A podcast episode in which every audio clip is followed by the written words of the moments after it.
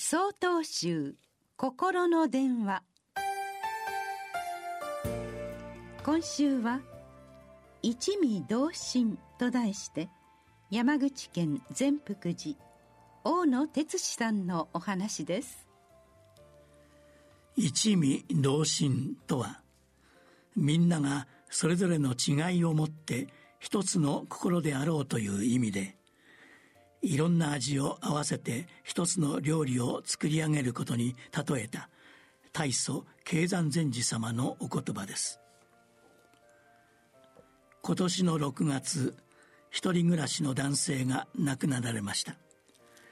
生前お寺に大変ご尽力されたお檀家さんで近隣の方にも慕われていた方でした。地域に訃報が届いたのは親族がご自分たちのやり方で葬儀を済ませた後のようで亡くなられてから1週間経っていました。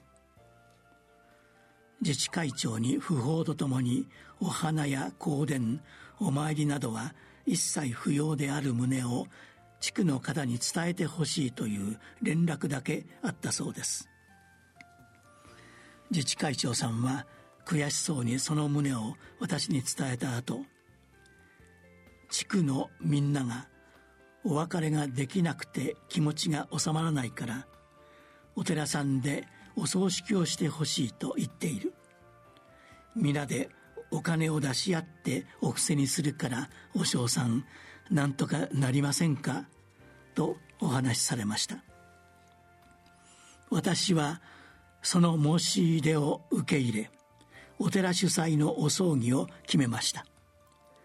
一応ご親族にも参列してほしい旨を伝えましたが状況から察してお骨もなく親族もいないお葬儀を覚悟していました。ところがお葬儀当日ご親族がお骨や遺影を持ってお見えになり参列され葬儀の後に涙ながらにお話しされました。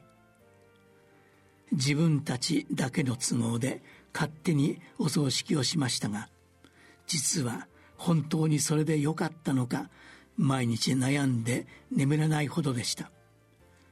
皆さんのおかげでとても素晴らしいお葬式ができました。